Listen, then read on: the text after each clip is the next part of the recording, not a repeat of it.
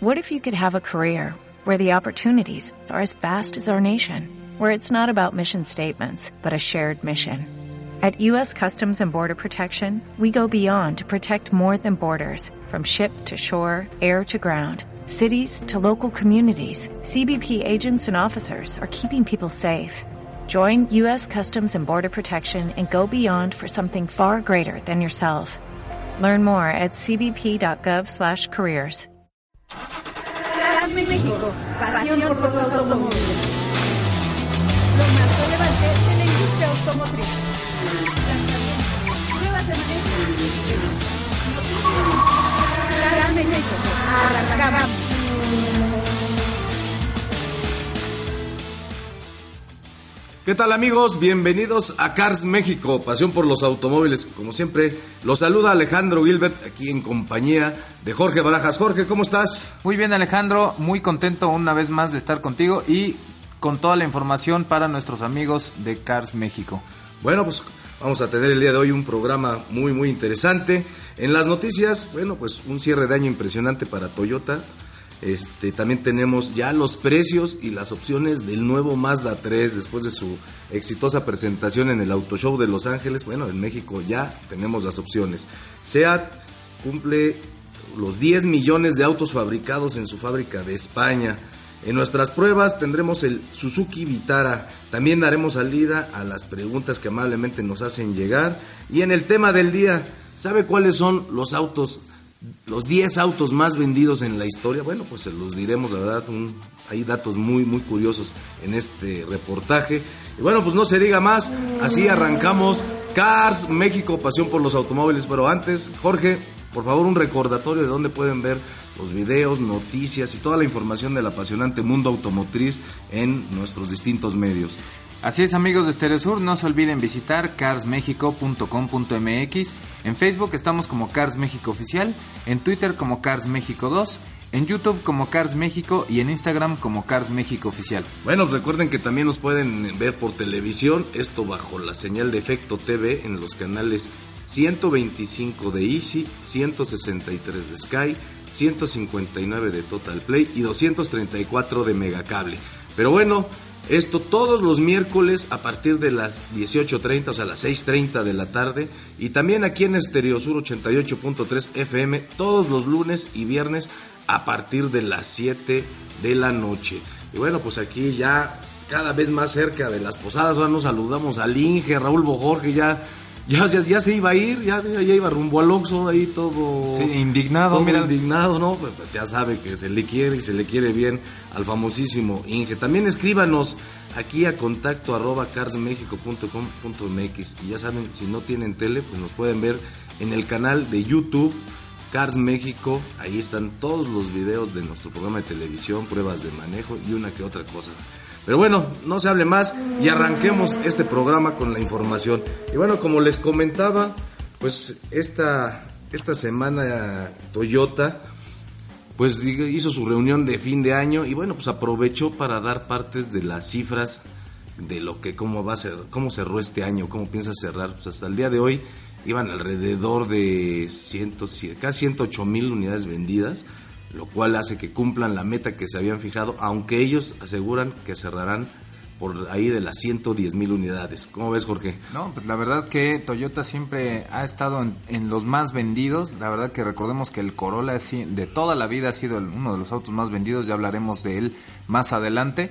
Y pues bueno, se posiciona con, con cinco modelos los más vendidos y me sorprende que de hecho encabeza la camioneta pickup, la Toyota Hilux. Sí, la verdad es de que todos pensaríamos que era alguno de sus vehículos pequeños, como el Yaris. La verdad yo pensaba que él era el auto más vendido, pero no, pues resulta que era esta camioneta la Hilux, ¿no? De hecho, el, el Yaris en su versión sedán es el segundo vehículo más vendido, ¿no? El segundo, después sigue la Avanza y tenían también por ahí en, quinto lugar la Siena.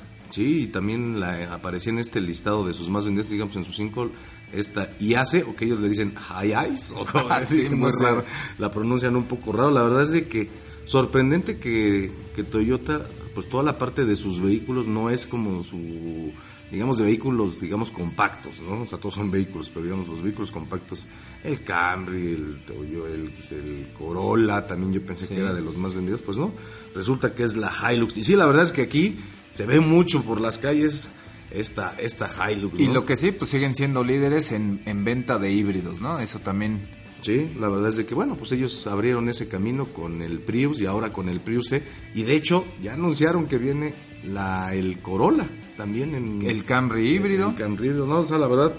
se soltaron, se, se Se están ahora sí que electrificando y, y, muy bien, qué bueno por ellos porque la verdad sí son una buena opción estos autos híbridos. Pero pasando a otra información, este, como les decíamos, Mazda ya anunció las versiones y precios de su nuevo Mazda 3, el cual fue presentado en el Auto Show de Los Ángeles y que por cierto, como ya lo habíamos también dicho, México es el primer país del mundo donde se comercializará este vehículo. Sí, o sea, tenemos la premier mundial, eso está impresionante. No, la verdad es de que ahora sí que es una muestra de la importancia que tiene nuestro mercado para Toyota en México, que diga para Mazda, me quedé con lo de Toyota, no, para Mazda. Y la verdad es que este Mazda 3 pues muy muy interesante, Jorge. Mira, te voy a comentar algunos de los precios del sedán. Tú ahorita nos das los del hatchback. El Mazda 3, el nuevo Mazda 3 sedán va a tener son tres, son cinco versiones. Empieza con pues, ya los tradicionales versiones que tiene el, el, 3i en transmisión manual, el 3i en transmisión automática. Este, el, el 3i en transmisión manual vale 329.900, le da un precio muy atractivo de arranque más si tomamos en cuenta que viene con un elevadísimo nivel de equipamiento. Ya la verdad es y de calidad de interiores. no, no, no, y está precioso. La verdad es que ya son, pues ya son de verdad, eh, ¿cómo se dirá? Accesorios de lujo los que vienen incrementando de, entre cada clase, ¿no? Luego viene el eSport, también en transmisión manual y automática. Este está en un precio de 349.900 y 359.900 respectivamente. Y ya el super equipado, al que ya no le tienes que pedir nada a nadie, el Mazda 3 y Grand Touring, ese nada más viene en transmisión automática, en un precio de 399.900. Pero a ver, dándose los del hatchback, porque ese es tu favorito. Sí, la verdad que se ve muy, muy bonito. Yo siento que es como que el, el original, el diseño original, no sé por qué me da esa impresión. Y pues bueno, el hatchback empieza en su versión igualmente el eSport en transmisión manual eh, desde los 360 mil pesos, el automático 369 mil y el Grand Touring, que sería igual el más equipado del hatchback, va a costar 409 mil pesos. La verdad que precios muy accesibles, más por toda la calidad que tienen y pues algunos ya se van a poner a temblar en el segmento, ¿eh? Sí, la verdad es que tienen un, un equipamiento, un diseño, o sea, un nivel, o sea, la verdad, váyalo a ver, porque lo que nosotros le digamos a lo mejor nos quedamos cortos. La verdad es de que vienen a poner la muestra y la bandera muy alta en el segmento de los sedanes compactos y bueno, pues en los, y en los estos hatch también, ¿no? Así es. Y bueno, pues pasando otra información, la firma española SEAT, propiedad del grupo Volkswagen, pues está de, está de fiesta, fíjense que ellos están celebrando la producción de su vehículo 10 millones en su fábrica de Martorell ahí en España, en la cual han producido entonces en este en 25 años han producido 39 modelos diferentes. Y la novedad ahora es que pues exclusivamente antes solo se producían pues modelos SEAT, pero ya desde unos años para acá, digamos unos 5 años, pues este pues ya están produciendo también para Audi, lo cual bueno, pues habla de la calidad de, de ensamble que se tiene en esta planta.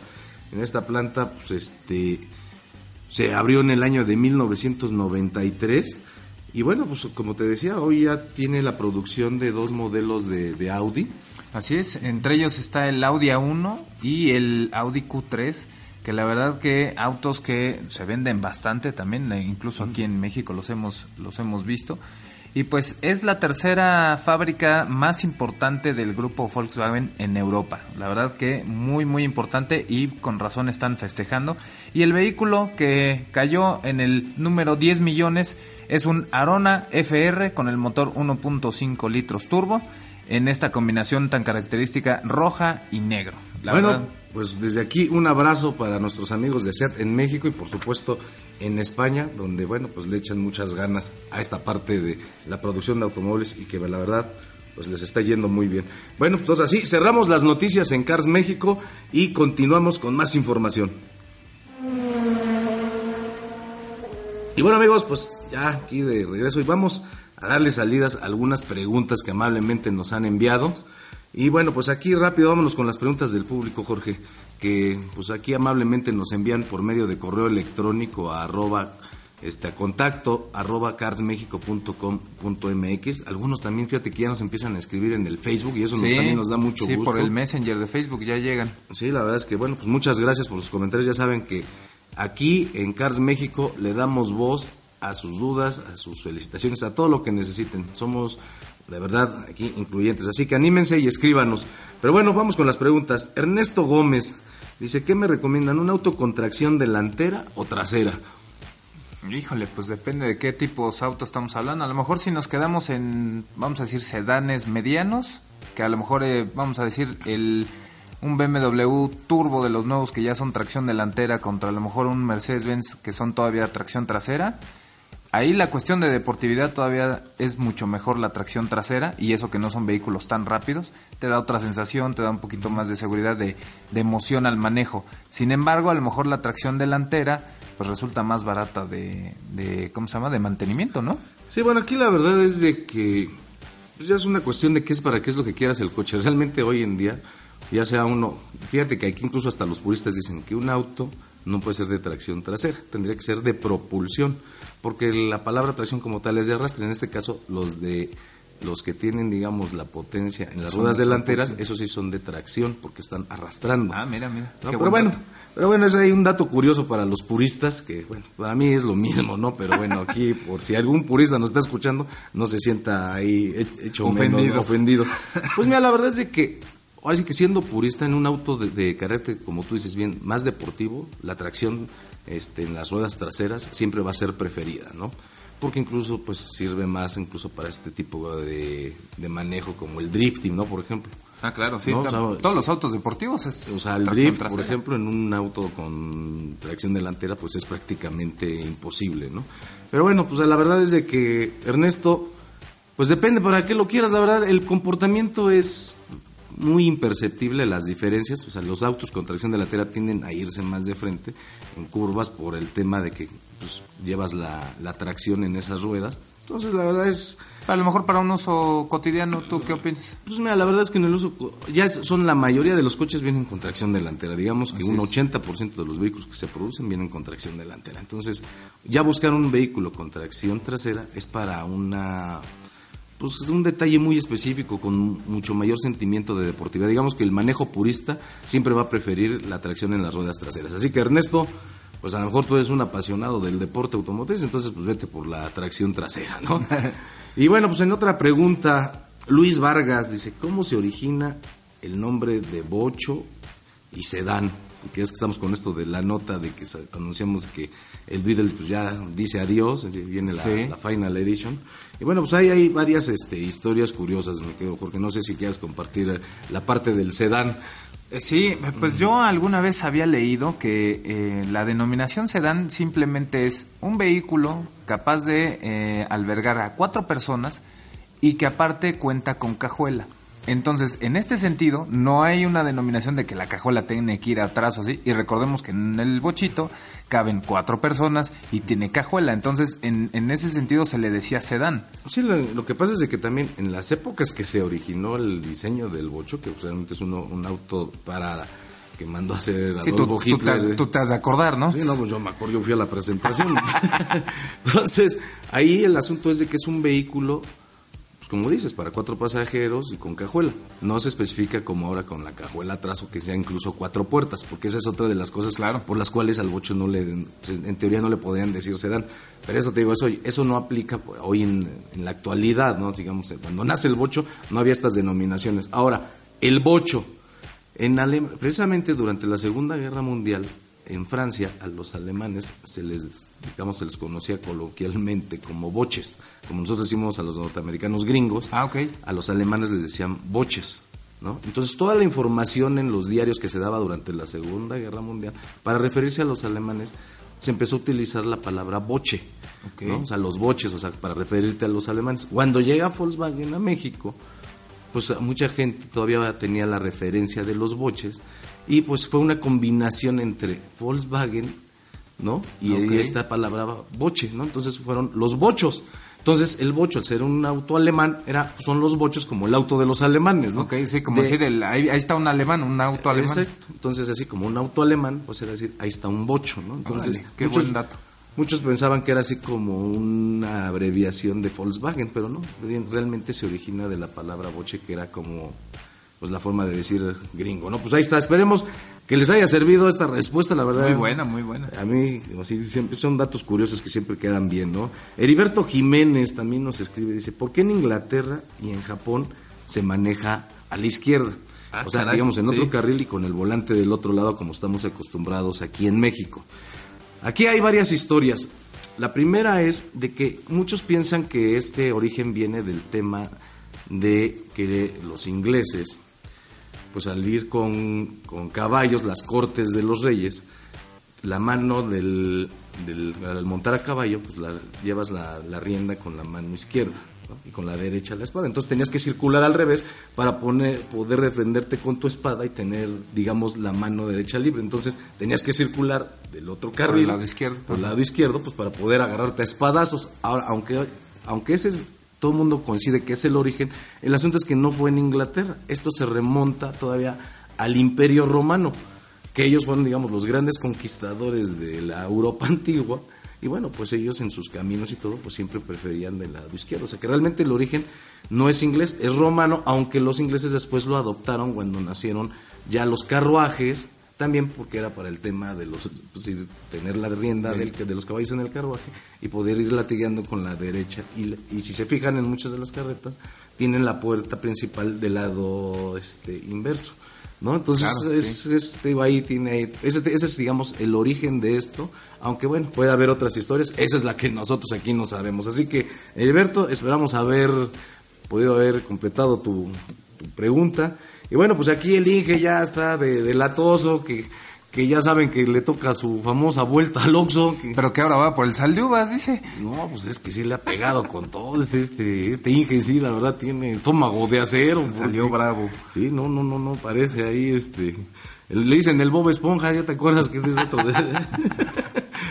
Pero bueno, ya dejémonos de relajo, vayamos a un corte y continuemos aquí en Cars México, pasión por los automóviles. Cars México, pasión por los automóviles. Cars México, pasión por los automóviles. Pruebas de manejo.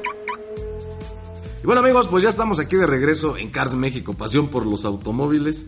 Y bueno Jorge, ¿por qué te parece si antes de continuar, pues como siempre, échanos un recordatorio de dónde pueden ver fotografías, videos, imágenes, memes, todo lo relativo a este apasionante mundo automotriz en las distintas plataformas que tiene Cars México. Así es, amigos de Stereo Sur, no se olviden visitar carsmexico.com.mx. En Facebook estamos como Cars México Oficial, en Twitter como Cars México 2, en YouTube como Cars México y en Instagram como Cars México Oficial. Y bueno, ya saben que también en televisión nos pueden echar ahí una mirada. Aquí en bajo la señal de Efecto TV en los canales 125 de Easy, 163 de Sky, 159 de Total Play y 234 de Megacable. Esto todos los miércoles a partir de las 6.30 de la tarde. Y bueno, también la cita que ya es obligada y bueno, pues que- siempre la esperamos con gusto, es aquí en Estereo Sur 88.3 FM todos los lunes y viernes a partir de las 7 de la noche. Un momento pues para estar informados del mundo automotriz, pues también aquí escuchar las anécdotas del famoso Inge.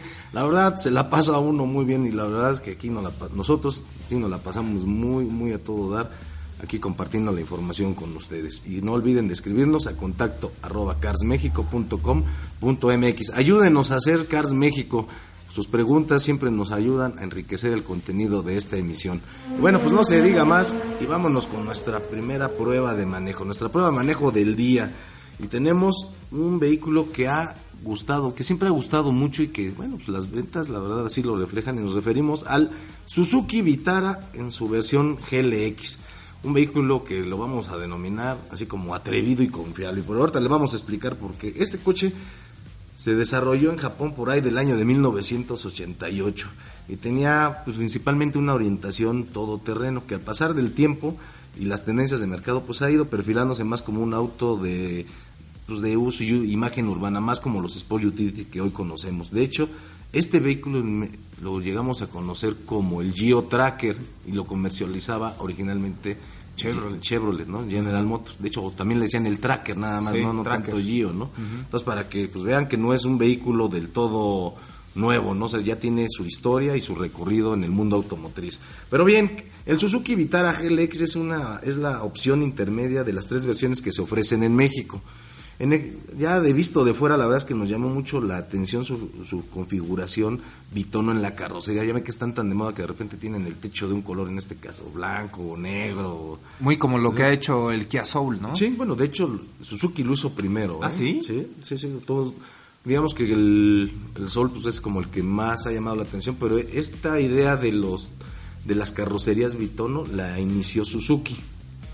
Y la verdad es que se ve bastante bien en el, en el, caso de la prueba que del coche de prueba que tuvimos. Este venía con un techo color blanco, ahora sí que sin albur, y la parte inferior en azul. O sea, no es que el Inge, no, aquí hay que estar con ah, cuidado, ¿no?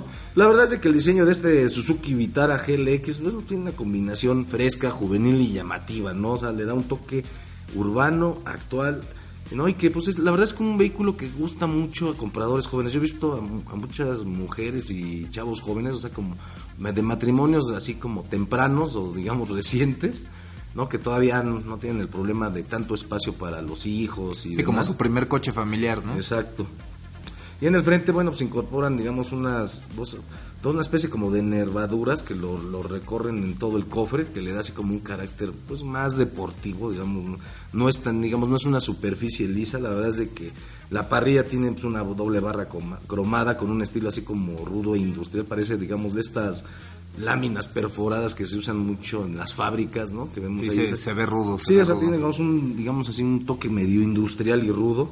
Y pues la verdad es que es un vehículo que en general resulta atractivo, o sea, debido a su configuración, pero que bueno, realmente no este tampoco aspira a ser a ser un todoterreno así en, toda la extensión de la palabra. Ya en el interior, mi querido Jorge, tiene un diseño pues bastante sobrio, ¿no? O sea, pero con una orientación viajera. Es, es austero porque tiene tiene demasiadas este digamos sí tiene como que un abuso en el uso de los plásticos en el interior, ¿no? En los forros del interior. muy, muy duros, ¿no? Y, muy, y, de, y de texturas muy rudas, ¿no? Pues yo creo que va un poco con el carácter del coche de hacer un vehículo que sea más aguantador, ¿no? O sea, que aguante el, el, maltrato, ¿no? O sea, que no sea un coche que tenga, que requiera de un cuidado extremo de... Entonces, al tener este tipo de piezas, aguanta un poco más las, pues las rayaduras o las manchas, pues es muy fácil de limpiar ¿no? El, en cuanto a equipamiento, ahí es donde viene lo bueno, Jorge. Sí, sí, sí. Tú no sé tú cómo lo viste este coche en la parte de equipamiento. Pues la verdad que a mí me, me impresionó, o sea que aparte que es una, una versión intermedia este GLX del, del Suzuki Vitara, cuenta con todo lo, lo, necesario, incluso un poquito más con lo que hemos visto en sus competidores. Tiene sensores de estacionamiento delanteros y traseros. Cámara de reversa, el techo es panorámico, tenemos ese vidrio así gigantesco ahí en, en el techo y tiene luces automáticas, control de clima automático y tiene paletas, incluso en el volante ahí para el cambio de velocidades. Ahí nos llegaron las paletas, unos caramelos. Unos caramelos. No, no, no, estos son para los cambios de velocidades ahí en el volante. Hoy dice el Inge que sí trae bastantes portavasos. ah, eso sí, trae los necesarios y de buen tamaño. Trae, le cabrá su caguamón que siempre carga. Híjole, es que él trae el, el garrafón casi, pero tiene muy buenos espacios de almacenamiento y sobre todo el sistema de apertura y arranque sin llave, además de que la pantalla eh, integra Android Auto y Apple CarPlay, la verdad que muy muy equipado este coche. Sí, la verdad es de que sí es de, agradecer el equipamiento que trae este Suzuki Vitara GLX porque hay pocos competidores que le incorporan tanto como este, ¿no? Pero bueno, vámonos ya a la parte medular de la prueba, vámonos al manejo. Este, este Suzuki Vitara cuenta con un hasta cierto punto modesto motor de 4 cilindros de 1.6 litros, pero que da 118 caballos de fuerza. Va, va acoplado, digamos, va, hace pareja con una transmisión automática de 6 velocidades. Y la verdad es que este conjunto hacen que el Suzuki Vitara, si no bien, no lo hacen, digamos, el más rápido, si es de los más ágiles en su categoría. La verdad es que el vehículo a pesar de sus dimensiones y pesos, se, se mueve bastante bien. Y pues la idea es que es eso, es, es de los más ligeros en su categoría, ¿no? O sea, el, el ensamble que tiene y los materiales que utiliza, pues lo hacen bastante ligero y eso se, se siente al manejarlo, ¿no? Sí, se siente muy ágil y a lo mejor aquí hay un punto negativo que la verdad es que sí se escuchan muchos ruidos al andar, ¿no? O sea, como que filtran mucho los ruidos de suspensión de la calle y, y alcanzan a, a crujir un poquito los interiores. Sí, la verdad es que es un... Ahora sí que el Suzuki Vitara, bueno, pues yo creo que esta ligereza de su carrocería, o sea, como que le dieron, le dieron prioridad al tema de, de- la reducción de peso para obtener mejores, este, mejor desempeño y comportamiento y también tener mejores, este, ¿cómo se? Rendimientos de combustible. Entonces, pero pues es- todo tiene un precio, porque a final de cuentas, como dices, pues filtra mucho ruido al interior y eso pues de repente puede resultar un tanto desagradable y más en caminos empedrados o de terracería, ¿no? Por ejemplo, hablábamos del rendimiento de combustible. Este vehículo en nuestras pruebas nos llegó a dar hasta 15.8 kilómetros por litro, Sí, ¿no? lo Muy, cual muy la verdad pues, se agradece y más ahora que la gasolina ya se volvió este artículo de lujo, ¿no? Sí, totalmente. La verdad que ayuda muy bien y tener agilidad y economía de combustible en un mismo vehículo. Ahora, pocos. el que sea ruidoso este Suzuki Vitara no quiere decir que no sea bueno. Por ejemplo, la suspensión filtra muy bien las irregularidades del camino. Es un tanto hasta suave, ¿no? Que digamos que quizás es un poco blanda para los gustos o el tipo de carrocería. Se esperaría una suspensión un poco más rígida. Pero en el día a día la verdad es que resulta muy confortable, ¿no? Porque no es un vehículo duro, ¿no? De esos que pisas un chicle y sabes de qué sabor es, ¿no? La verdad la suspensión absorbe ba- bastante, o sea, permite un confort de conducción bastante agradable, ¿no? Ahora, este Suzuki Vitara, pues, en resumen podemos decir que es un auto, es un Sport Utility muy completo, ¿no? Con un buen equipamiento, muy versátil, ofrece la practicidad y comodidad que uno busca en un auto de uso diario y se agradece la, la frescura de su diseño exterior. Pero su punto fuerte, Jorge, es la economía de combustible, ¿no? Pero bueno, ¿cuánto vale este Suzuki Vitara GLX, mi querido George? Pues incluso el precio, la verdad, también es muy bueno. Cuesta 349.990 pesos. Bueno, pues ahí está el Suzuki Vitara GLX. Pero bueno, continuemos aquí en Cars México y vamos con nuestro tema del día, la verdad, muy, muy interesante. A ver, hablando de aquí, siempre estamos que si las ventas y que cómo van, pero bueno, vamos a hablar. El otro día nos manda una pregunta que de aquí surgió el, el tema y vamos a decirles cuáles han sido los 10 coches más vendidos en la historia. Sí, o sea, en total. A nivel mundial, ¿no? O sea, esto no es en México. Y la verdad es que hay, hay bastantes sorpresas, ¿no? Por ejemplo, vámonos del. ¿Qué te parece si nos vamos del 10 al 1, ¿no? El, Chevro- el número 10, Jorge, ¿cuál es? Es el Chevrolet Impala de- del año 1958. Recordemos estos vehículos muy muy grandes y que en Estados Unidos gustaban tanto. Una fa- tenía la fama de ser de los coches más elegantes de aquel entonces. La verdad que sí, muy bonito este coche. Y se vendieron 14 millones de unidades. No, fíjate que aquí una de las grandes sorpresas, la verdad es que yo no me lo esperaba. En noveno lugar nos tenemos al Volkswagen Passat, que este Órale. vehículo se vende desde 1976. Lo que pasa es que en México no teníamos, no lo conocemos. Era el Corsair, ¿no? Era el Corsair en su momento, ¿no? Aquí fue, digamos, como la primera versión que conocimos del Passat. Y bueno, pues desde el primer año de venta en el mercado hasta hoy ha tenido variaciones en el nombre debido a sus distintas características. Pero al día de hoy existen más de 15 millones de unidades que se han Órale. vendido de este vehículo. La verdad, una sorpresota, porque yo nunca me hubiera imaginado. Bueno, en el número 8 tenemos a todo un ícono, a todo un vejestorio, el- a un ícono de la historia del, del automovilismo, el Ford Model T, que es este el primer... modelo T. Sí, el modelo T, que es el, el, pues el primer vehículo fabricado en serie, ¿no? Ya cuando los coches salían como tortillas. Eh, de este fue el más popular y fue el más vendido y se vendieron 15 millones de ejemplares. Y estamos hablando de... Pues de los años min- entre 1908 Sí, y de- 1927. Sí, estamos hablando del origen del automóvil ya de manera masiva, ¿no? O sea, otros vehículos, pero digamos que este fue, el, como bien lo dijiste, pues el primer vehículo de producción masiva. Y bueno, pues ahí están las ventas que así lo, así lo ven, ¿no? Y bueno, pues en séptimo lugar tenemos un auto japonés, el Honda Civic, ¿no? La verdad es que estos vehículos que sí, la verdad, han pegado y han sido un éxito a nivel mundial. El Honda Civic, que nació en 1972, pues es un auto compacto que empezó exclusivamente como un modelo de dos puertas y su éxito hizo que se ampliaran sus dimensiones y sus prestaciones. En la actualidad han vendido alrededor de 16 millones de de estos Honda Civic, ¿no? Y la verdad, pues ahí sigue y no se sabe dónde va a parar, Jorge. Así que bueno, pues ahí está el Honda Civic en séptimo lugar. Ese sigue juntando. Y en sexto lugar tenemos un italiano, el Fiat 124, producido por ahí de 1966. Un auto pequeñito, como todos los Fiat. Y pues fue, eh, como dato curioso, fue un auto que, que se usó para los famosos autos Lada, una marca por allá que se vende en, Europa. No, pues se vendían, bueno, fueron los, digamos que durante el régimen socialista en la ex Unión Soviética, pues era como el auto del pueblo, ¿no? O sea, todo el mundo tenía derecho a un Lada, ¿no? Entonces, pues era como que la base de ese, de ese Fiat 124 y, y se vendieron 16 millones de ejemplares. Casi 17 millones, ¿no? Pues ya cuando se abrió, digamos, se tiró el muro y todo eso, pues se dejaron de producir. Y lo interesante era que su carrocería en, algunos modelos era de plástico. Órale. Entonces, porque tenían que ser un auto, un auto muy, barato. muy barato. Pero bueno, en quinto lugar, ya llegamos a la recta final, digamos, vamos con los cinco principales. El Ford Escort, para que no manden diciendo aquí que luego mandan haciendo burla estos muchachos. Y sobre todo el Inge, que nomás lo veo que se retuerce como gusano muerto de la risa. Bueno, pues este famoso Ford Escort se produce desde 1968 y dejó de producirse en el año 2000. Y de hecho es considerado uno de los autos más clásicos en Europa, ¿no? Y bueno, salió a la venta en, en Estados Unidos en, por ahí del 81 pero fue en Europa donde, pues como te comento, tuvo su mayor éxito. Hasta el 2000 se habían vendido alrededor de 17 millones de autos Ford Escort. Así que bueno, pues, ahí está, para que no manden haciendo burla. y pues vamos con uno de los más emblemáticos también, de los autos más vendidos, incluso pues en México. En cuarto lugar, el Bochito, nuestro adorado Bochito, que desde 1938 se produce y terminó, recordemos, en 2003 de hecho, en México fueron los últimos autos este, comercializados, bueno, producidos y comercializados. Y pues este auto tan emblemático logró vender 22 millones de autos. Bueno, pues ya vámonos por el, el segundo lugar, otro Volkswagen. Y bueno, pues es el consentido del Volkswagen Golf, este auto compacto que aquí conocimos en su momento como el Caribe.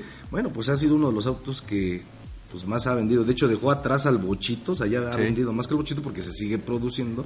Y bueno, pues este tiene más de 27 millones de autos vendidos hasta la fecha. Más de... Entonces imagínate, ¿no? Y en, en segundo lugar vamos con otro Ford, que aquí engloba todas las camionetas, son la, serie F de, Ford, que se producen desde 1948 y a la fecha se han vendido 34 millones de unidades. Y bueno, pues ya vámonos con el número uno, el líder de ventas en la historia de la industria automotriz, el Toyota Corolla, el cual se produce desde 1966. Y bueno, pues desde, ese año al día de hoy que también se sigue vendiendo. Como platicamos al principio. ¿no? Entonces, pues ahí está. Entonces, bueno, pues de este auto a la fecha van más de 35 de millones de autos vendidos, más de 35 millones de Corolas. Así que, y como dicen por ahí algunos de los pronósticos, más lo que se acumule esta semana. Y bueno, el Inge ya, ya está ya está tarde le vamos a hacer un conteo pero de cuántas caguamas lleva, ¿no? Porque ahí va a haber un récord mundial. Sí, y eso que es lunes, pero dice que las posadas, que no sé qué, pero bueno, ya está descontrolado. Y bueno, amigos, pues ya el tiempo nos, nos come, ya el Inge ya se quiere ir y bueno, pues es, es inicio de, de semana, vamos a llevarnos la tranquila. Ya están, mañana empiezan las posadas, tengo entendido, entonces, pues bueno, pues vámonos, vámonos despacio y llévensela tranquilos. Ya saben, si toman, no manejen, sí diviértanse, pero siempre con responsabilidad. Muchas gracias por habernos escuchado en esta emisión. Esto fue Cars México, pasión por los automóviles. Jorge, muchas gracias. Nos vemos, Alejandro. Público, muchas gracias. Sí, nos estamos escuchando el viernes. Inge, muchas gracias. Como siempre, nos estamos viendo aquí el próximo y escuchando más bien el próximo viernes. Cars México, pasión por los automóviles. Los esperamos en nuestra próxima emisión.